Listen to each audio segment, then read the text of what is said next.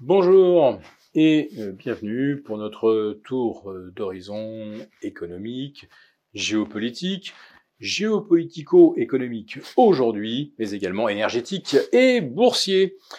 Euh, pour comprendre comment tourne la planète finance en ce mardi 28 novembre, c'est sur l'inforruptible et nulle part ailleurs. Eh bien, la thématique du jour, ça sera la gestion politique, ça devient compliqué.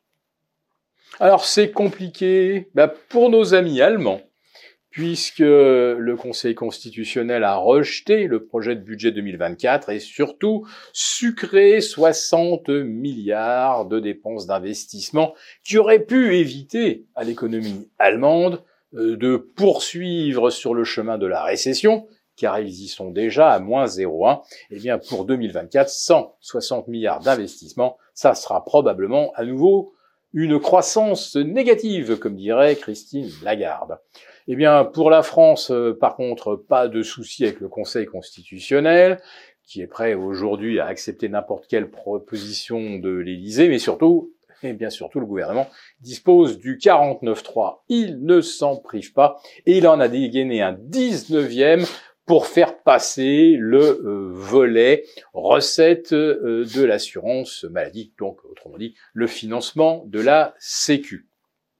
C'est compliqué aussi pour Gert Wilder qui a remporté les élections euh, aux Pays-Bas il y a une semaine.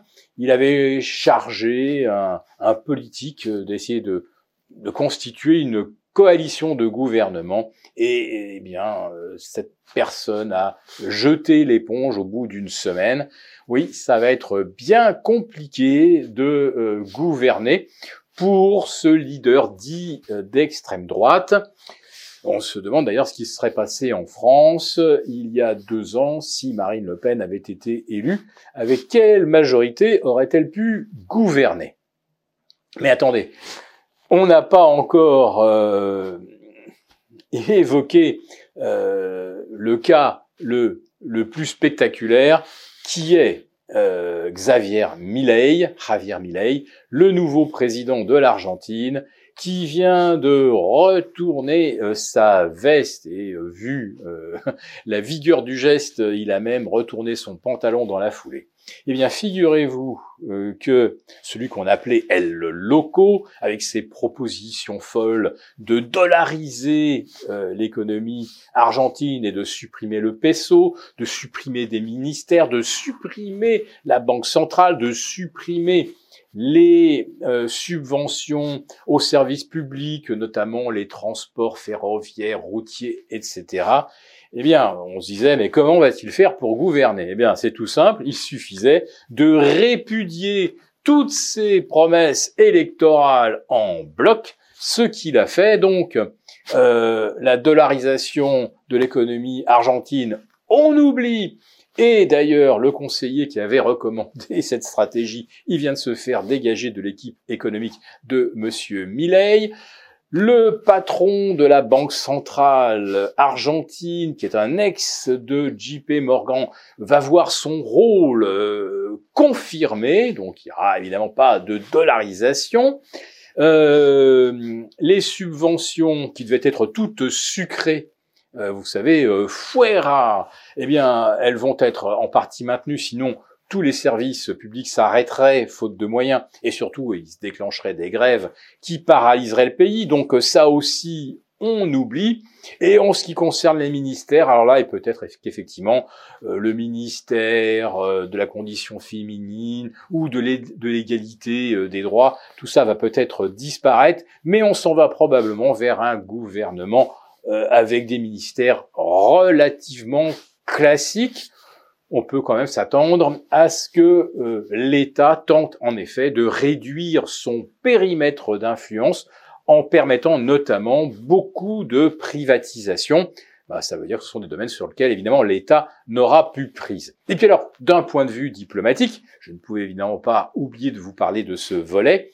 Euh, Monsieur Millet avait dit on ne fera plus rien ni avec la Chine ni avec la Russie, car ce sont des démocraties. Euh, le Brésil, là, c'est pareil. Euh, on va lever le pied parce que euh, Monsieur Lula da Silva est un communiste et c'est un pays corrompu parce que l'Argentine, évidemment, elle ne l'est pas, c'est euh, bien connu.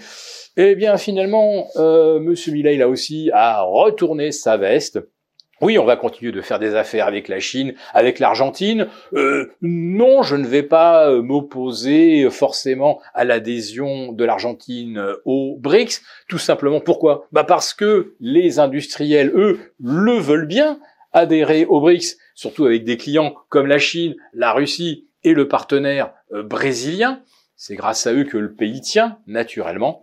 Voilà, donc euh, vous comprenez que euh, en Argentine, et tout le monde l'avait compris, les Argentins les premiers, il avait fait des tas de promesses folles qui ont rendu foudrage ses adversaires, mais Chacun savait que les promesses n'engagent que ceux qui y croient et personne ne croyait évidemment que euh, l'Argentine se passerait du peso euh, d'un banquier central ou répudierait euh, sa dette auprès du FMI et couperait les liens économiques avec la Chine, la Russie ou le Brésil au prétexte que ce ne sont pas des démocraties. Voilà, comme quoi en politique il faut savoir parfois faire preuve de souplesse. En France, la souplesse connaît pas, c'est 49-3.